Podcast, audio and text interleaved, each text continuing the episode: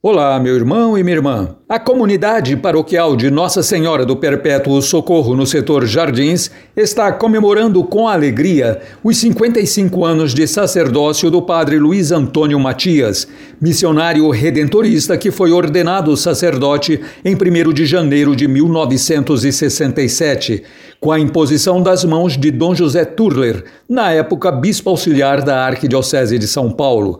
Durante sua vida religiosa, exerceu suas funções em várias cidades, entre elas Brasília, Araraquara e São Paulo, onde fez faculdade na área de psicologia e medicina psicossomática, segmento da ciência que ele ainda preza muito, tendo trabalhado nos Estados Unidos nas cidades de Houston, Cambridge e Boston, dando suporte aos católicos de língua portuguesa e fazendo estudos do idioma inglês. Trabalhou também na fundação da Comunidade Redentorista e atendimento a imigrantes latinos, em Worcester, Massachusetts, também nos Estados Unidos.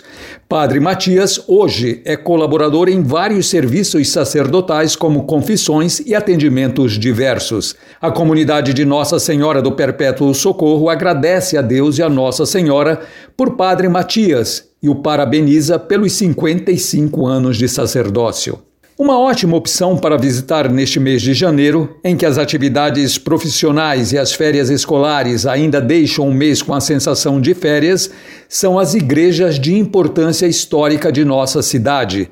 Você poderá escolher entre 10 endereços para visitar e todas elas geograficamente situadas dentro da região episcopal Sé. São elas: Catedral Metropolitana de São Paulo, na Praça da Sé, com visita imperdível à cripta sob o altar. Igreja de São José de Anchieta, no pátio do colégio, local onde ocorreu a fundação de São Paulo. Mosteiro de São Bento, no largo do mesmo nome. Santuário das Chagas do Seráfico Pai São Francisco e Igreja da Ordem Terceira no Largo de São Francisco.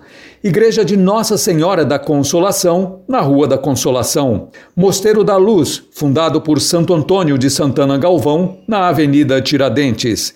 Igreja de Nossa Senhora dos Homens Pretos, no Largo do Pai Sandu. Igreja da Boa Morte, na Rua do Carmo.